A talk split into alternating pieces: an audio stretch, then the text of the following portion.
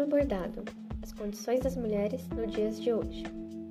Talvez não seja tão simples responder assim, de imediato, mas fica mais fácil se você refletir sobre seus principais desafios, lutas e conquistas diárias.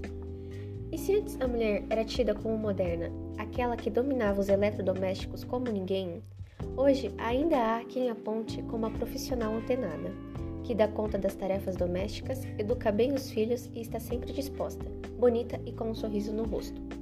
A Copa do Mundo na Rússia está aí para mostrar isso. As protagonistas foram as jornalistas que não se calaram perante o assédio sexual e fizeram história na imprensa esportiva. Muito se fala em igualdade feminina no mercado de trabalho, por exemplo.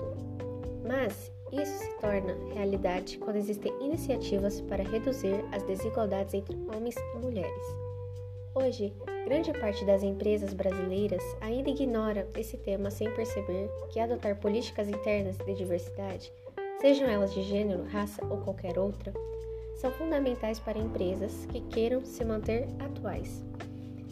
Para começar, é importante assegurar que as diretrizes voltadas para o empoderamento das mulheres passem de fato a integrar a cultura internacional da empresa.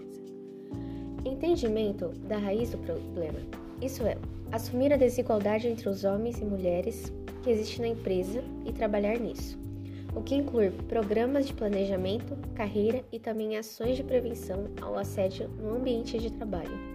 Estabelecimento de uma cadeia produtiva socialmente responsável que implemente ou apoie financeiramente programas de inclusão e promoção dos direitos das mulheres na empresa. Muitas profissionais se tornam mães justamente no momento em que estão definindo suas carreiras, e é aí que as empresas resolvem deixá-las.